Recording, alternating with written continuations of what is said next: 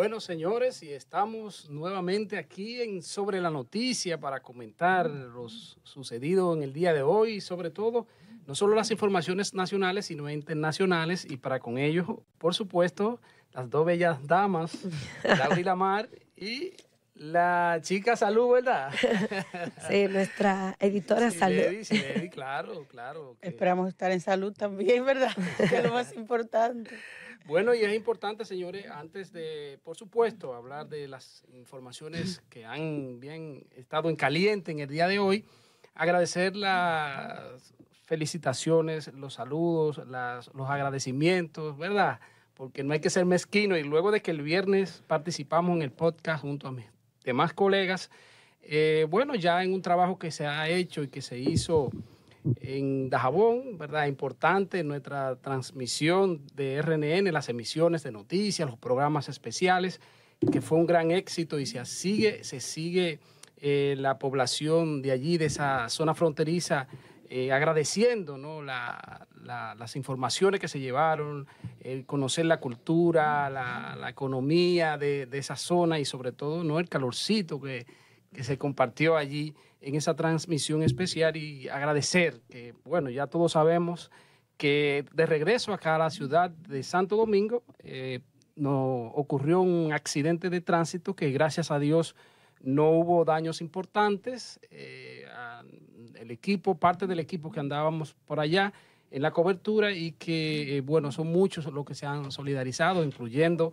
nuestro, ¿verdad? las máximas autoridades de este canal RNN, eh, Ricardo Rojas León, nuestro administrador general, eh, nuestro director de prensa Carlos Tever, eh, por supuesto también agradecer a la productora y la coordinadora general Cesarina Ravelo, al propio no productor de acá de este podcast, Robert, Robert Figueroa, que también, y a cada uno de mis compañeros, a las chicas acá, Lauri, que también estuvieron atento, atento de que todos llegáramos bien, gracias a Dios, el equipo, y a Siledi que también está acompañándonos acá, eh, se solidarizara y esté pendiente, repito, desde nuestro administrador y el director de prensa y de los demás que obviamente dirigen este prestigioso canal, eh, para que nuestra salud esté bien. Al igual que Brian, que íbamos en el vehículo que fue impactado, eh,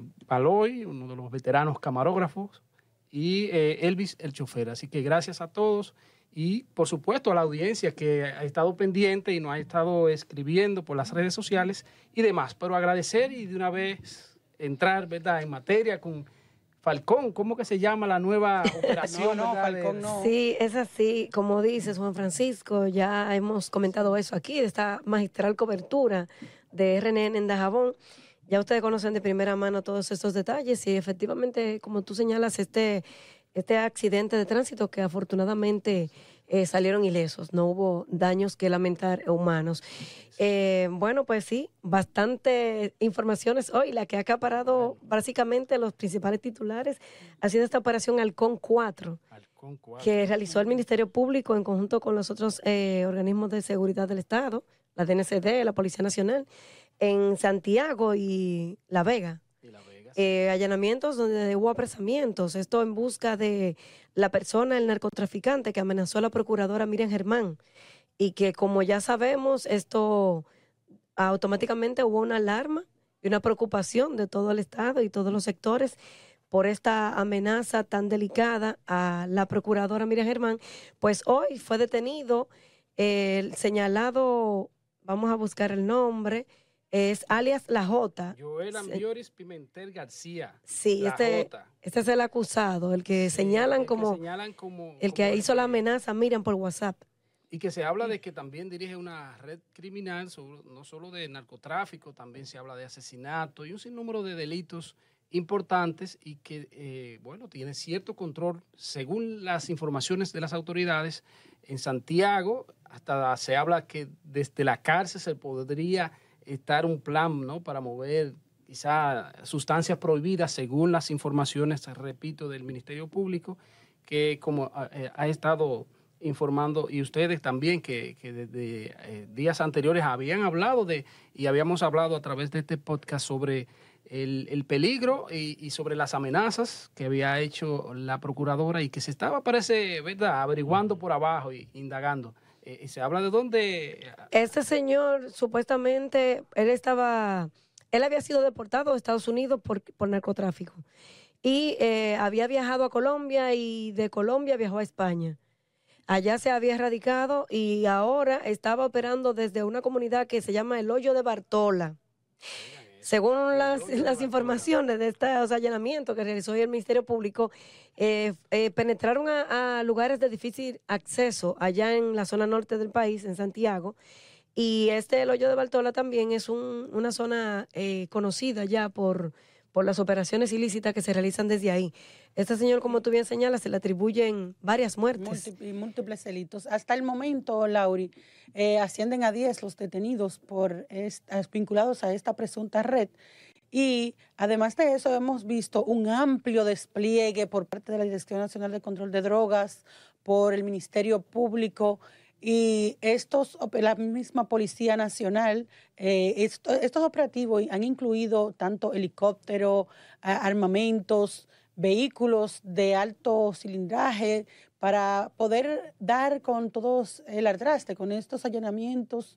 Hasta ahora estamos esperando que se den más detalles al respecto del informe de lo que encontraron en esos allanamientos las autoridades, aunque han hecho algunos adelantos, pero lo cierto es que estamos, según las autoridades, frente a personas muy peligrosas que estaban fuertemente armadas y que ponen en riesgo no solo a la procuradora Miriam Germán y a su hijo, que fue sobre quien ellos, según la propia procuradora, hicieron la amenaza.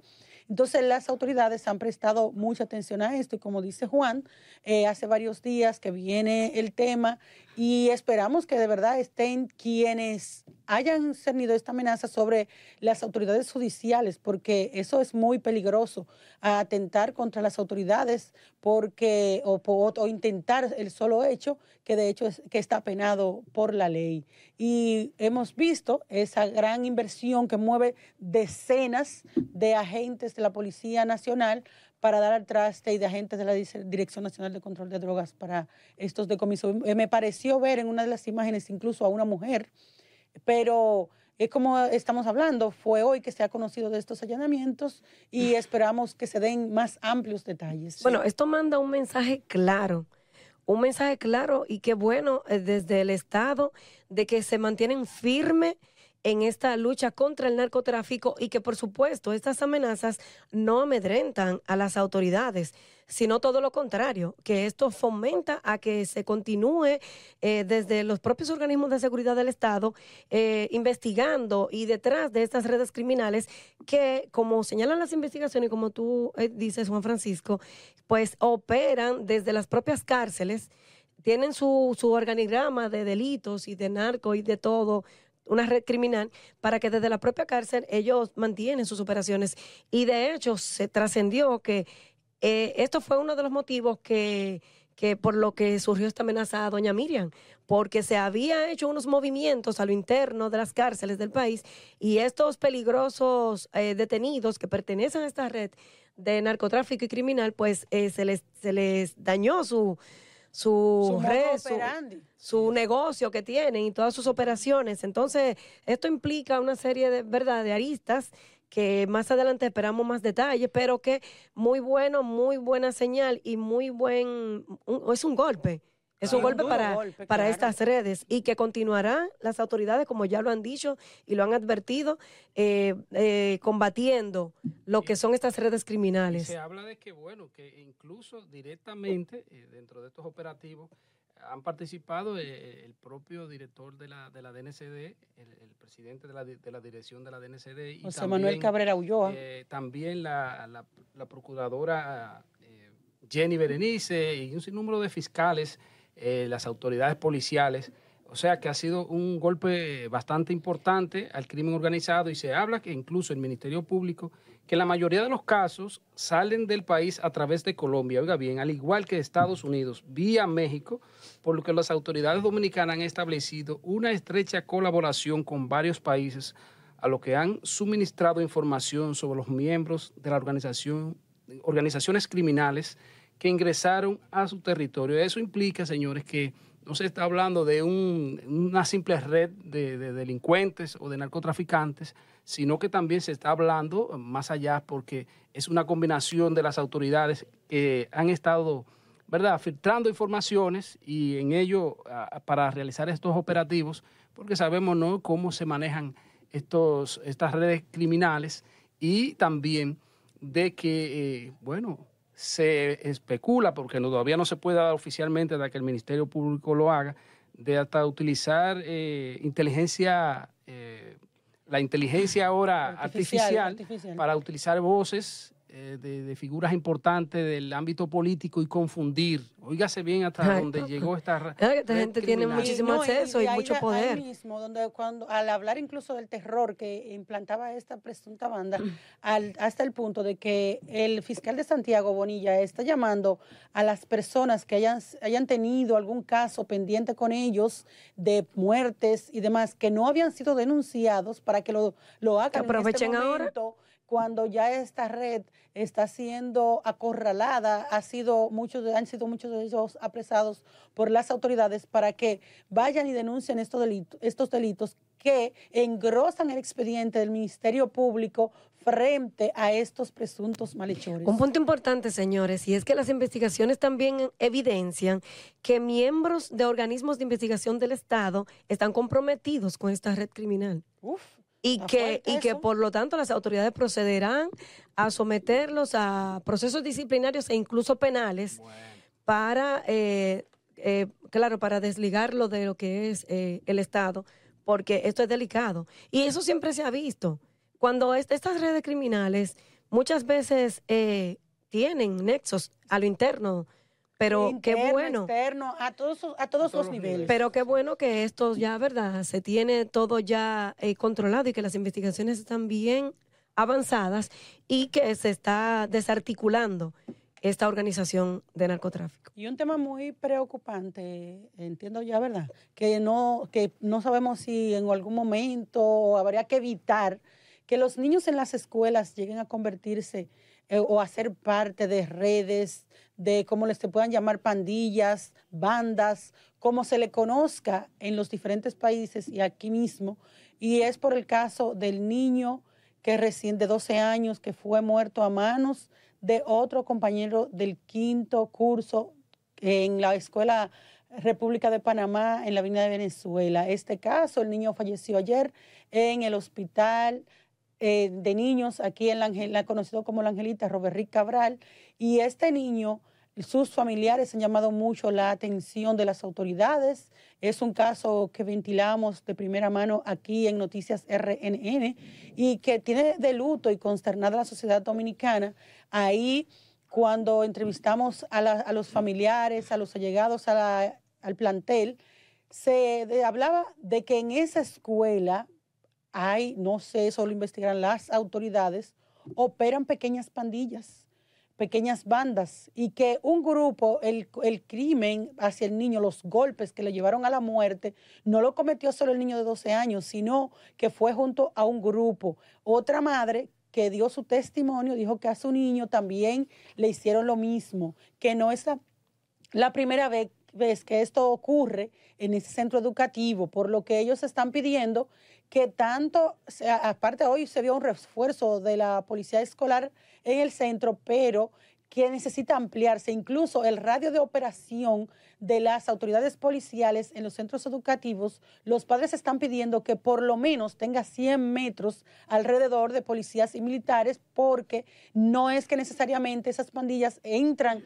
dentro de la escuela para reclutar o para pedir o presionar a los estudiantes, sino que es en las afuera que se dan y muchas veces dentro de la escuela entonces se pelean y se originan los conflictos. Y por ello se está pidiendo que los padres de que puedan poner esa seguridad tanto dentro como en el perímetro de los centros educativos. Es el tema que hemos venido hablando todos estos días, la preocupación por la violencia a lo interno de las escuelas y en sus entornos, en los sectores, que involucran a menores en su mayoría de los casos. Mira, ya hay muertes, casos preocupantes. Vimos, y, eh, vimos también, eh, Lauri, y, y, disculpa, los casos ya más, más recientes sobre la... Le cercenaron una mano a, a también a, a, un jovencito que sí, salía, se habla y se de vincula supuestamente de que, de que estaban vinculados a asuntos de bandas, ¿no? Y entonces esto lleva cierta preocupación no solo a los padres, sino que entiendo que las autoridades deben también hacer algún tipo de investigación y estar al pendiente, porque sabemos que a veces hay jóvenes de estos adolescentes, en su mayoría, que se dejan influenciar, quizá no, no tienen los conocimientos del peligro que representa formar parte de una banda o hasta por un desafío simple.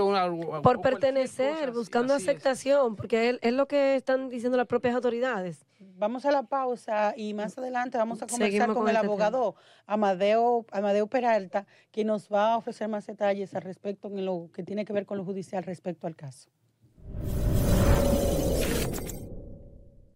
Gracias por estar atentos aquí sobre la noticia y como les prometimos antes de la pausa de que tendríamos con nosotros al abogado Amadeo Peralta, lo tenemos en la línea telefónica para que Amadeo pueda explicarnos más en detalle con respecto al caso del niño que planteábamos eh, esto que ocurrió en la Escuela República de Panamá, donde se originaron los golpes que dieron al traste con la muerte de este menor. Y quisiéramos que el abogado pueda explicar, porque según se ha dicho, o sea, nos ha enviado la Procuraduría General de la República, no habrían sanciones penales para este niño, sino que las sanciones serían de manera psicológica, terapias, entre otros. Pero Vamos, saludos Amadeo. Quisiéramos que usted pueda orientarnos más con respecto a este caso que ha consternado a la sociedad dominicana y, ¿por qué no, al mundo, que a las personas que escuchan sobre este lamentable hecho.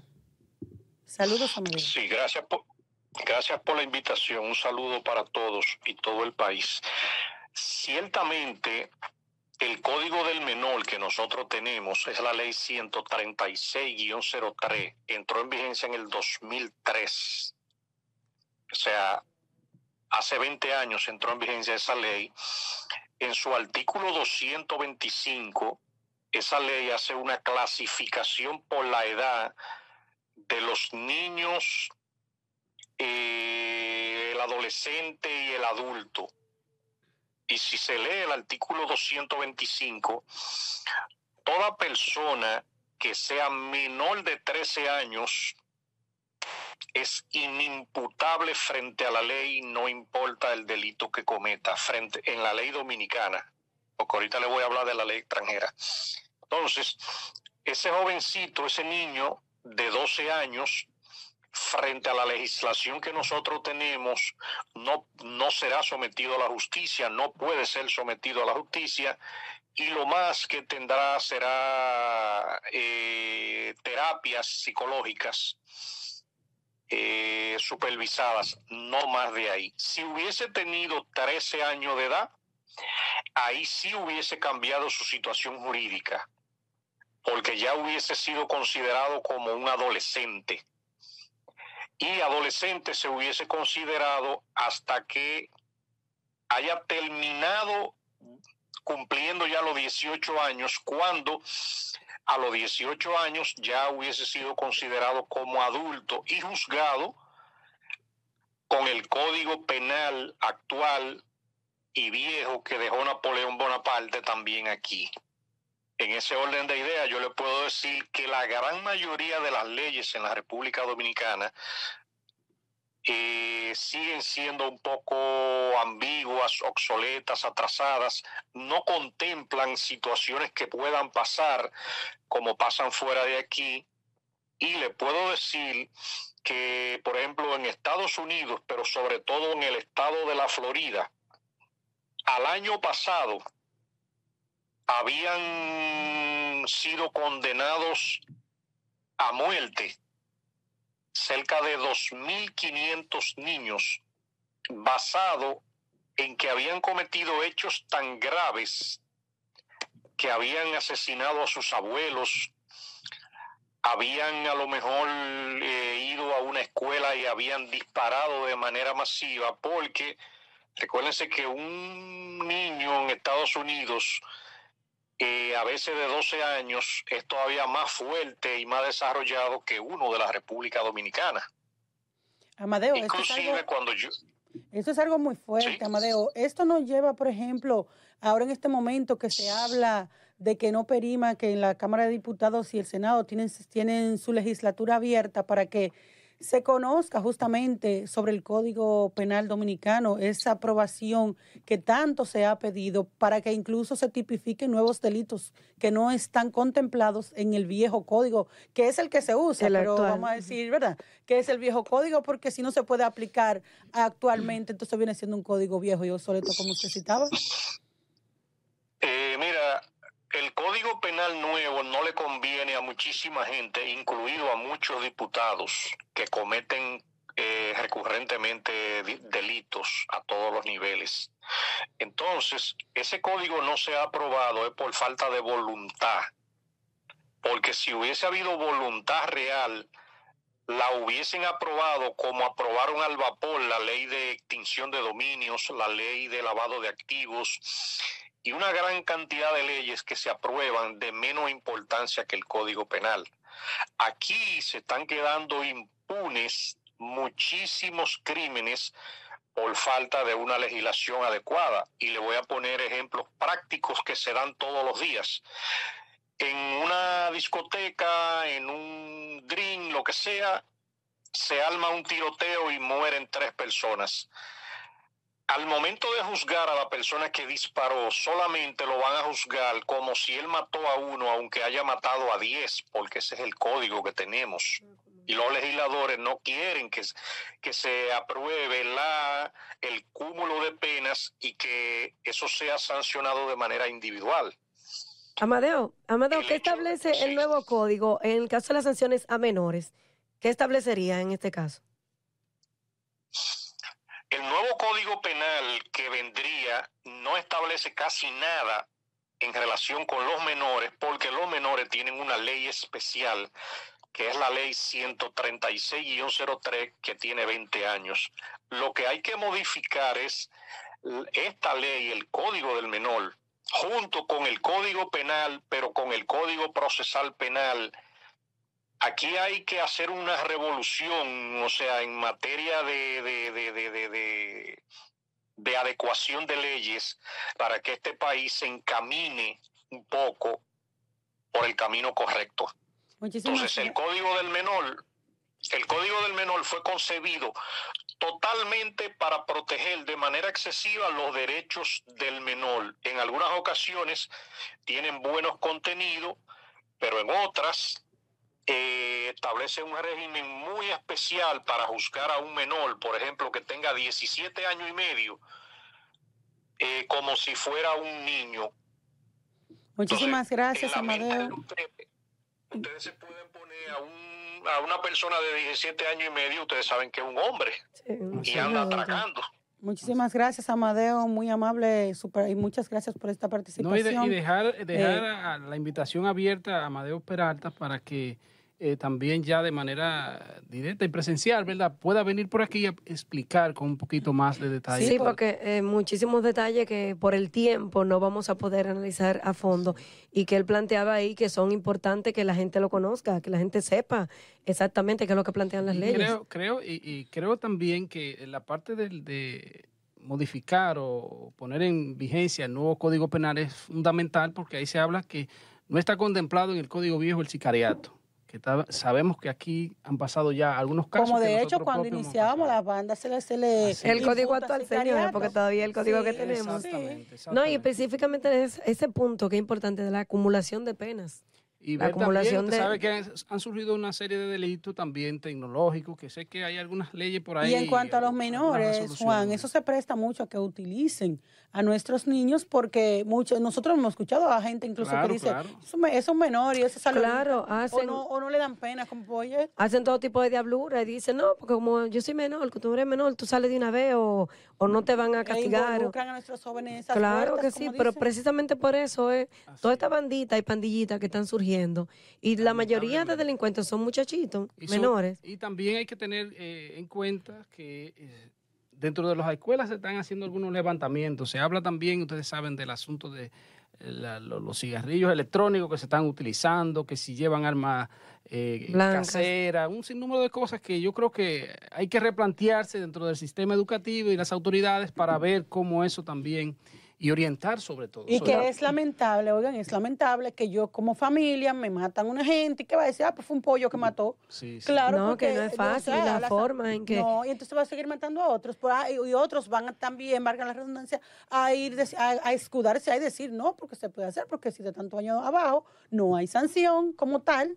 Ah, no, haz lo que quiera, lo que se te venga en gana. Y esta intervención que debe hacerse al, al interno de las escuelas, porque hay que una revolución completa que se necesita para el sistema educativo. Mañana los padres van a tener Deben- una rueda de prensa. eh, deben van a hablar participar. sobre, vamos a ver qué van a decir los padres al respecto, porque... Deben participar también salud pública con las intervenciones psicológicas. Sí, sí. La mayoría de estos jóvenes hay que orientarlo, pero de una forma más profunda, no por arribita, vainita, porque tú ves di que tienen di que orientadores. Sí. Esa gente no hace nada. Esa gente lo que están ahí, di que para si cualquier vainita que tú quieres di que hablar, no hablan nada. Además, los niños no van, no recurren a ellos. Ya no llaman a los padres como antes, cuando notan cualquier comportamiento extraño en los niños. Chicas, vámonos a una pausa y al regreso vamos a hablar también cómo se prepara la Junta, ¿verdad? Ay, Y papá. los acuerdos, El- escenario político. los acuerdos o los desacuerdos, pero tienen que ponerse de Sí, acuerdo. está picante, está Luego de la pausa, sobre la noticia, no se muevan.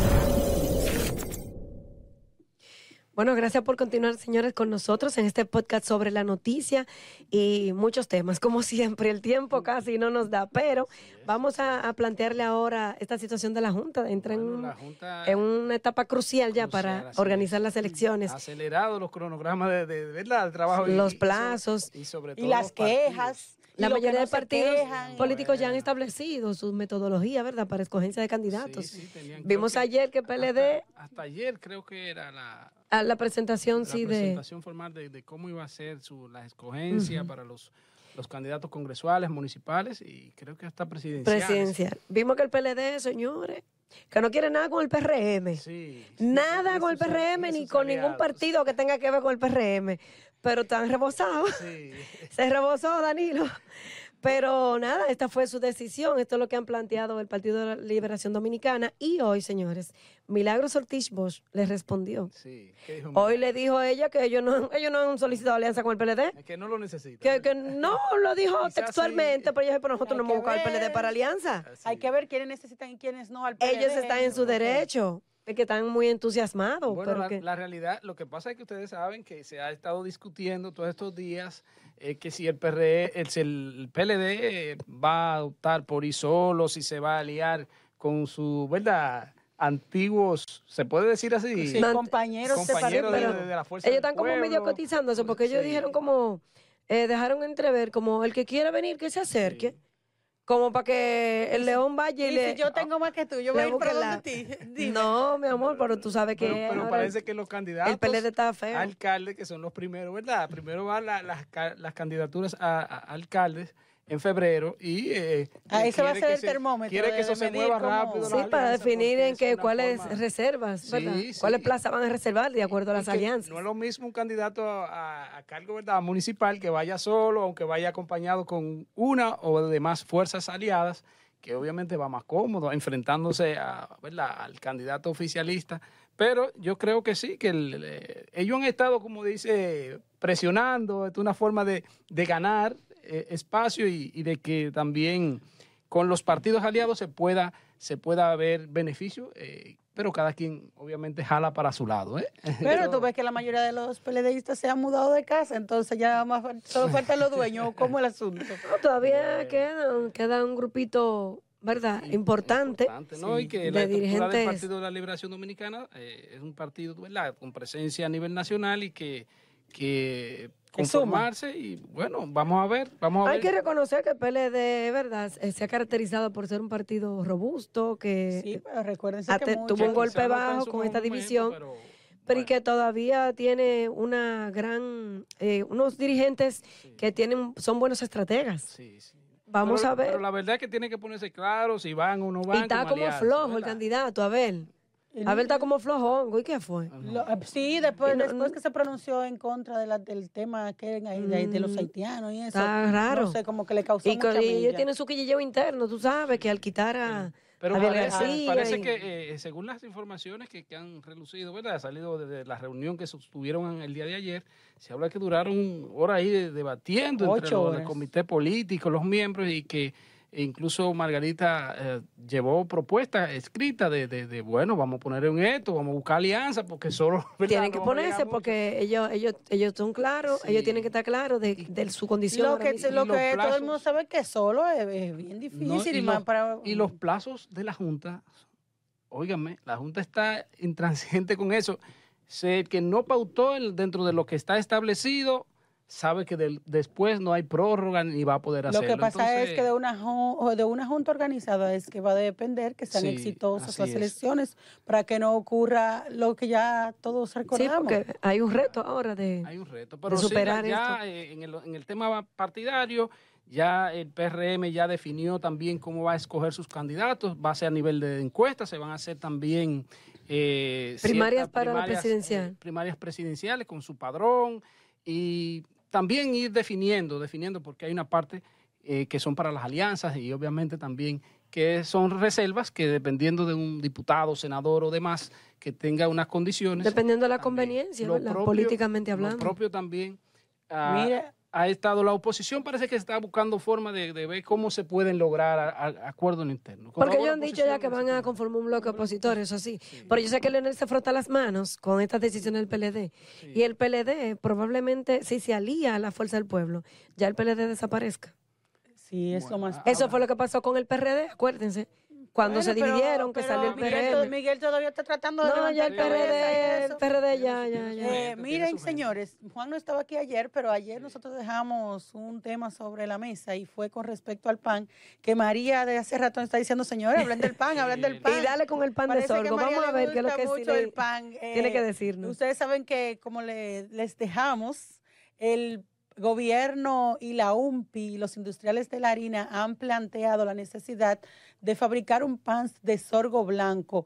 Eh, ello en sustitución de la harina. Dice eh, la propia vicepresidenta Raquel Peña que el país se ahorraría unos 30 millones de dólares, no de pesos, de Wow, dólares al año fabricando panes de sorgo blanco. ¿Qué es el sorgo? Que Laura Para que la gente sepa, porque- señores. Tienen que aprender las diferentes comidas. Claro, claro. El sorgo es una semilla, eh, se parece como al millo, cua- eh, su plantación y es ¿Y como qué es el roja. millo? Ah, el millo parece al trigo, un poco al trigo. sí, como el trigo, Entonces, eh, pero como cuando se da ya, se da como un trasunto, como decimos en el campo, se da un trasunto, un parecido a la semilla de... Trigo. No, se me fue ahora el... El millo.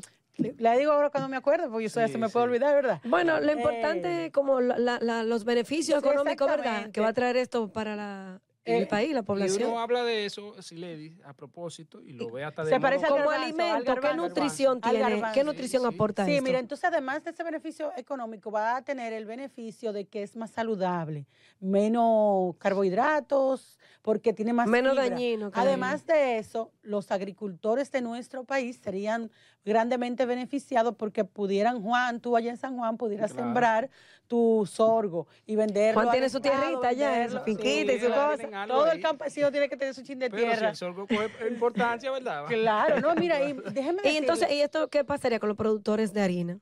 Ah, bueno, es que aquí, aquí De- de- de- de prácticamente la- aquí el trigo no se... es De, trigo y de la materia que- prima. Eso es lo que Sí, pasa, por lo maíz, general, la, harina la de harina trigo. princi- sí, de no, para el pan es la, Ok. es la de trigo, pero por lo general la harina de trigo es importada, no es, entonces ya en este caso el sorgo se produciría aquí en nuestras tierras y es por ello que se dinamizaría más la economía del campo y de todos esos productores. Y los recursos, sí le dije a propósito, porque decía, eh, tengo entendido que salió la información del Ministerio de Industria y Comercio que dirige eh, Y mi Víctor pyme. Hito Bisonó, de que alrededor de casi 2 mil millones de pesos, tengo entendido que es la cifra que se también se, se invierte en lo que es el pan, Sí, o sea, como exacto. parte de... de- Los subsidios que le dan a ese sector. que si uno se pone Para a ver, evitar que el eh, pan lo suban a 15 pesos. Sí, sí. Lo están haciendo cada vez más chiquito, pero por lo ¿Ustedes menos todavía. de pan? No, yo- No, yo no soy tan panera, pero la, la mayoría de señores de hogares Y de escasos recursos es su pancito con chocolate y con mantequilla y así que se desayunan. No, y se desahogan a uno mucho. Oh, un pancito son las como- alturas que tú le das a un muchacho con un par de panes y no es lo mismo. felices de la vida.